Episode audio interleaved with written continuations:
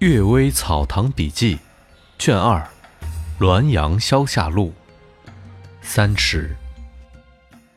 智阙魏忠贤，于氏是肃宁的旧家大族。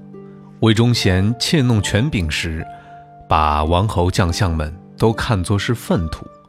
但他生长在肃宁，耳闻目染，便把王氏。看得像近代的王谢大族一样，为侄子求婚，非娶王氏的女儿不可。恰好于家的小儿子去参加乡试，他便置办了酒席，强把余生请到家里面议。余生心里盘算，如果答应了，大祸就在以后；如果不答应，大祸就在眼前。仓促间决定不下来，便说父亲在，不敢自专。魏忠贤说。这容易，你赶快写封信，我能马上送到太翁那里。这天晚上，渔翁梦见死去的父亲，还像以前一样给他上课，出了两个题，一是孔子曰诺，一是归结其身而已矣。这两句话的意思是，孔子说可行，回去独善其身就可以了。他正在构思。忽然被叩门声惊醒，得到儿子的信，他才恍然大悟。于是复信许婚，而复言说病很重，叫儿子赶快回来。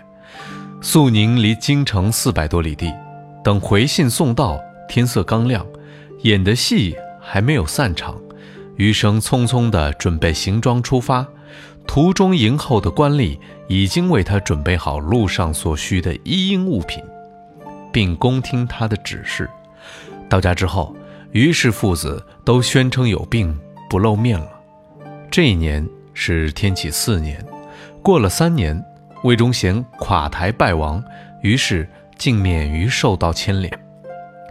大局稳定下来后，渔翁坐着小车郊游郊外，说：“我三年闭门不出，只换来今天这样看花喝酒，真是危险啊！”余生临走时，魏忠贤交给他一副小像，说：“先叫新娘认认我的面孔。”于是和我家是表亲，我在小时候曾见过这幅小像。魏忠贤身材高大而消瘦，脸色白中透红，两边颧骨微微凸起，脸颊稍窄，眼光好像是喝醉了酒，形如卧蚕的眉毛以上的部分。如赭石般的淡淡红晕，好像微微肿起。衣服是绯红色的，旁坐的基案上明显摆列着九颗金印。土地似道士。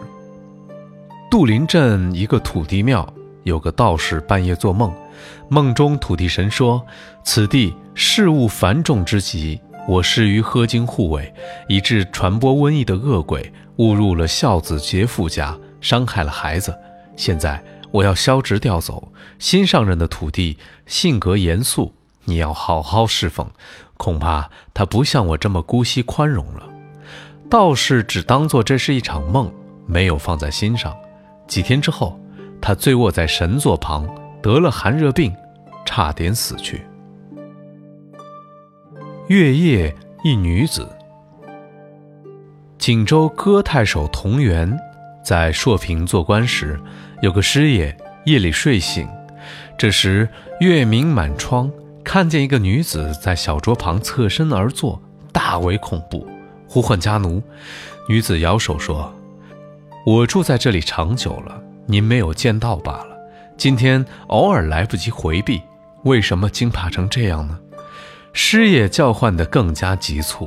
女子微笑说。果真想要嫁祸于您，奴仆怎么能救呢？